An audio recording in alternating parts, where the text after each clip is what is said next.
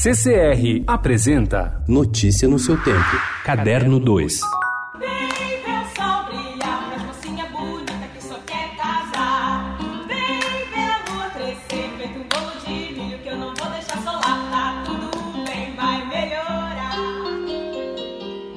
Quando ouviu da reportagem do Estadão que o Brasil já possui uma montagem de A Cor Púrpura, o musical, a atriz Whoopi Goldberg emitiu som facilmente reconhecível em qualquer lugar, daquele sorriso mágico que se tornou sua marca registrada desde que estreou no cinema. A certeza disso poderá ser confirmada pelo público paulista nesta sexta-feira, quando o espetáculo estreia no Teatro NET São Paulo, depois de uma temporada de sucesso no Rio de Janeiro.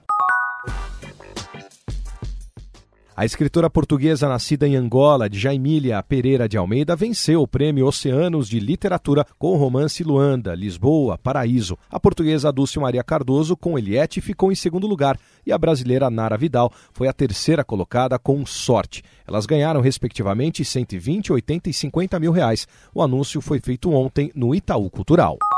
Mike Deodato Júnior é um dos principais quadrinistas brasileiros em atividade no exterior atualmente. Nascido em Campina Grande, na Paraíba, ele abriu caminho nos anos 1990 para que vários outros artistas nacionais ganhassem espaço no mercado internacional de HQs. Deodato trabalhou com personagens como Mulher Maravilha, Homem-Aranha e Vingadores. Em 2019, passou a se dedicar à veia autoral. Ao lado de Jeff Lemire, criou Berserker Unbound, sobre um guerreiro medieval que se vê transportado para os dias contemporâneos. Em parceria com um dos criadores de Sense8, Deodato está criando um multiverso de super-herói. A nova série, intitulada The Resistance, chega em 2020.